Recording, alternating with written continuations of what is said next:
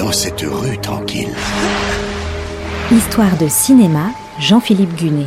Un mystère se révèle. Coulisses, anecdotes, secrets de tournage. Houston, je n'ai plus le docteur Stone en visuel. Houston, je n'ai plus le docteur Stone en visuel. Redécouvrez les plus grands films autrement. Et une aventure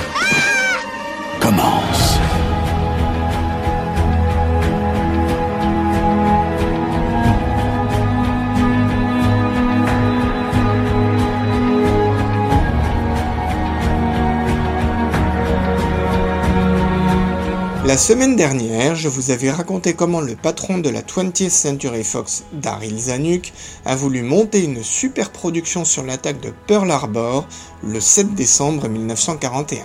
Mais avec une vraie originalité, un scénario qui raconte aussi bien le point de vue japonais que le point de vue américain.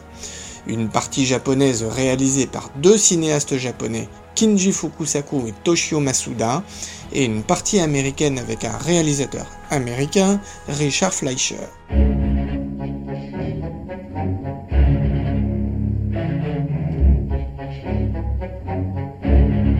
Le gros défi du film, c'est bien sûr de reconstituer les navires et les avions de 1941.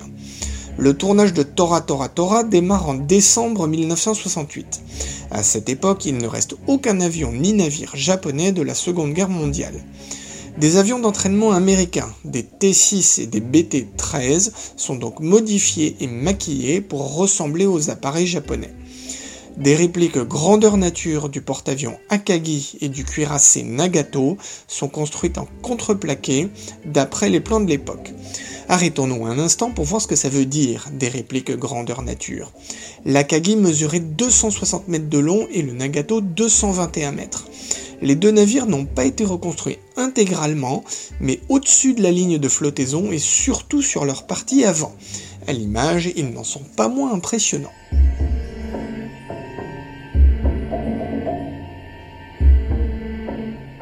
L'extrait que vous allez entendre est justement situé du côté japonais, et il a été bien sûr tourné en japonais.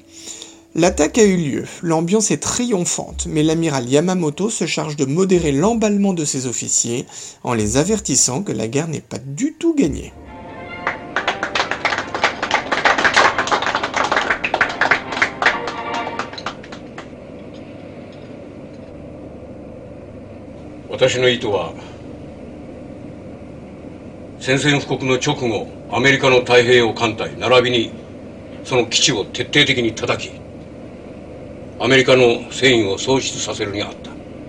Côté américain, deux exemplaires des P-40, le chasseur de l'époque, sont encore en état de vol.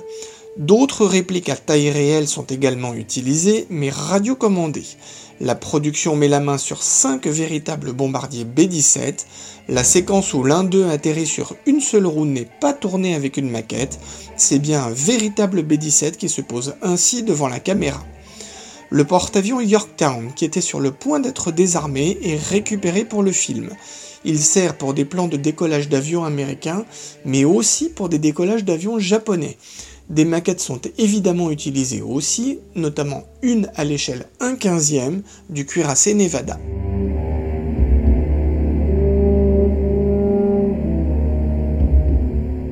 Le tournage de la partie japonaise se déroule au Japon, et notamment dans la baie de Kagoshima celle de la partie américaine aux États-Unis et en Europe. Tourner les scènes aériennes n'est pas une mince affaire, sur certains plans, plus de 30 appareils sont à l'image.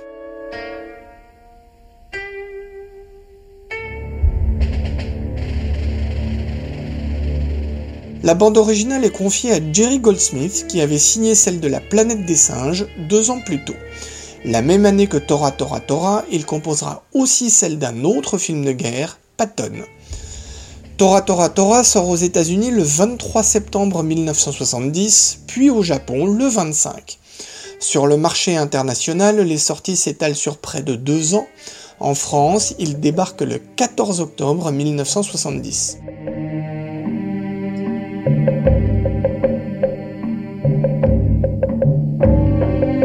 Le film récolte 29,5 millions de dollars aux États-Unis alors qu'il a coûté 25 millions. Il rentre donc dans ses frais, mais la 20th Century Fox espérait beaucoup mieux. Il réussit tout de même le 9 score de l'année 1970 sur le territoire américain. Le pari de l'équilibre des points de vue paye au Japon, où le film est un gros succès.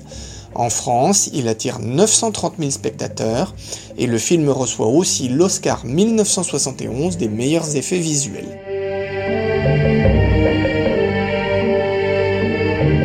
L'originalité de Tora Tora Tora, c'est donc de vouloir équilibrer les points de vue américains et japonais. On l'a vu, le défi est plutôt réussi. Mais ce n'est pas tout. Le film revendique aussi de raconter les événements tels qu'ils se sont réellement déroulés. En d'autres termes, de n'avoir aucune part de fiction. Et ça, c'est très rare. Car n'importe quel scénariste vous le dira, il fait du cinéma et pas du documentaire. Donc, il s'arrange avec la réalité. Cela étant, Tora Tora Tora a beau revendiquer une rigueur historique, il triche quand même un tout petit peu avec l'histoire. Ainsi, le plan où un zéro s'écrase sur un hangar américain est un mélange de trois incidents réels. Et à la fin, la fameuse réplique de l'amiral Yamamoto, où il dit qu'il craint que les Japonais n'aient rien fait d'autre qu'éveiller un géant endormi, eh bien, il n'est pas attesté que Yamamoto ait réellement prononcé ces mots, même si c'était probablement son état d'esprit.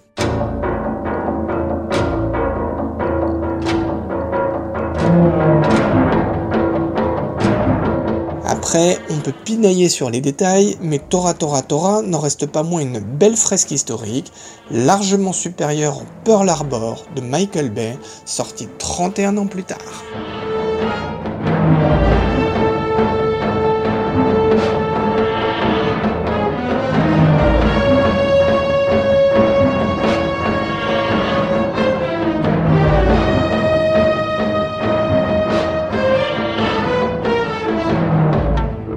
C'était Histoire de cinéma avec Jean-Philippe Gunet, à retrouver chaque semaine et en podcast sur notre site internet artdistrict-radio.com.